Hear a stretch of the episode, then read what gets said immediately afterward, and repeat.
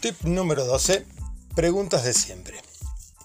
El tip número 12 son preguntas comunes que me han hecho y fui recordando. Primeras. ¿Por qué tengo que entrenar la fuerza como prioridad?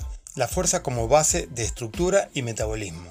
Se lo considera una polipíldora por la cantidad de beneficios.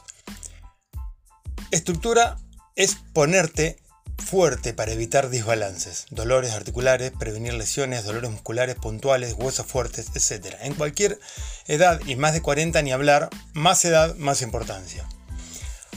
Metabolismo activo este se va ralentizando con la edad y eso significa no ganar peso, mantener hormonas elevadas, tanto mujeres como varones, en un entorno hormonal, evitar osteoporosis, fracturas, mejora el perfil lipídico y tensión arterial, se oxidan más grasas y disminuye grasa visceral.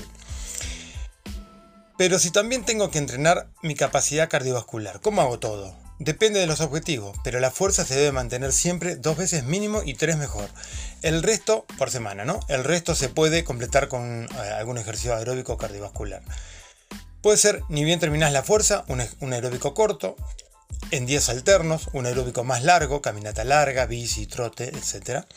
Si quiero potenciar mi capacidad aeróbica, quizás pueda cambiar y priorizar esto 3 a 4 veces a la semana y 2 de fuerza. Muchas variantes. Consulta esto a tu entrenador.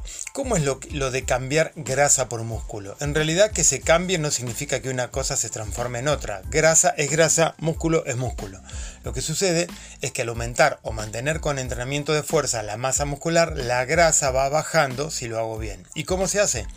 Es bastante individual la estrategia, pero lo general casi siempre funciona. Cuando una persona tiene varios kilos de más, entrenar la fuerza de forma consistente y cuidar un poco la alimentación hace que se note mucho ese cambio grasa-músculo. Explica esto que se eh, que te entre la ropa, que antes no, que cambie mucho la forma, la estética y no haya variado casi nada la balanza. Un error común, pesarse y no encontrar menos kilos. En estos casos, no es que no pasa nada y te sacan eh, más calorías, porque no resulta. Va bien, pero se lee mal. ¿Se entendió eso?